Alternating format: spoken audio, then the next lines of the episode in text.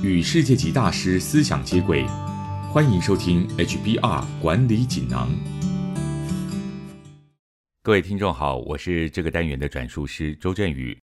今天跟大家谈的主题是《哈佛商业评论》全球繁体中文版二零一九年七月号的主题：你的公司够 AI 了吗？AI 人工智慧正在重塑企业。人工智慧正在指引人们许多决定，从农作物收成到银行放款等等，许多你意想不到的决定都包括在内。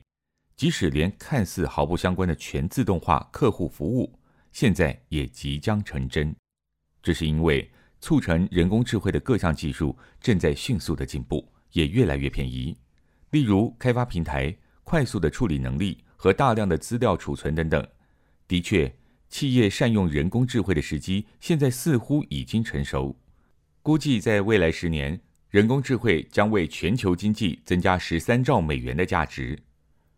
人工智慧虽然前景看好，但许多组织在这方面的努力却显得不够。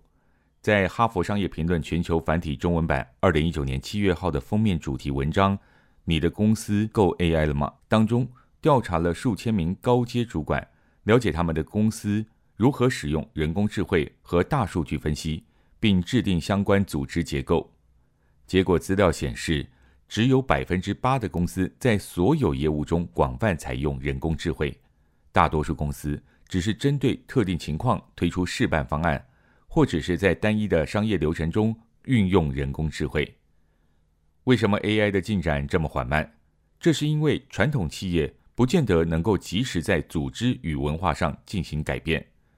要能更顺利的导入人工智慧，在组织的层面上，必须要从各部门独立运作改为跨组织的协作，拥有不同技能和观点的跨部门团队，才能让人工智慧发挥最大的影响力。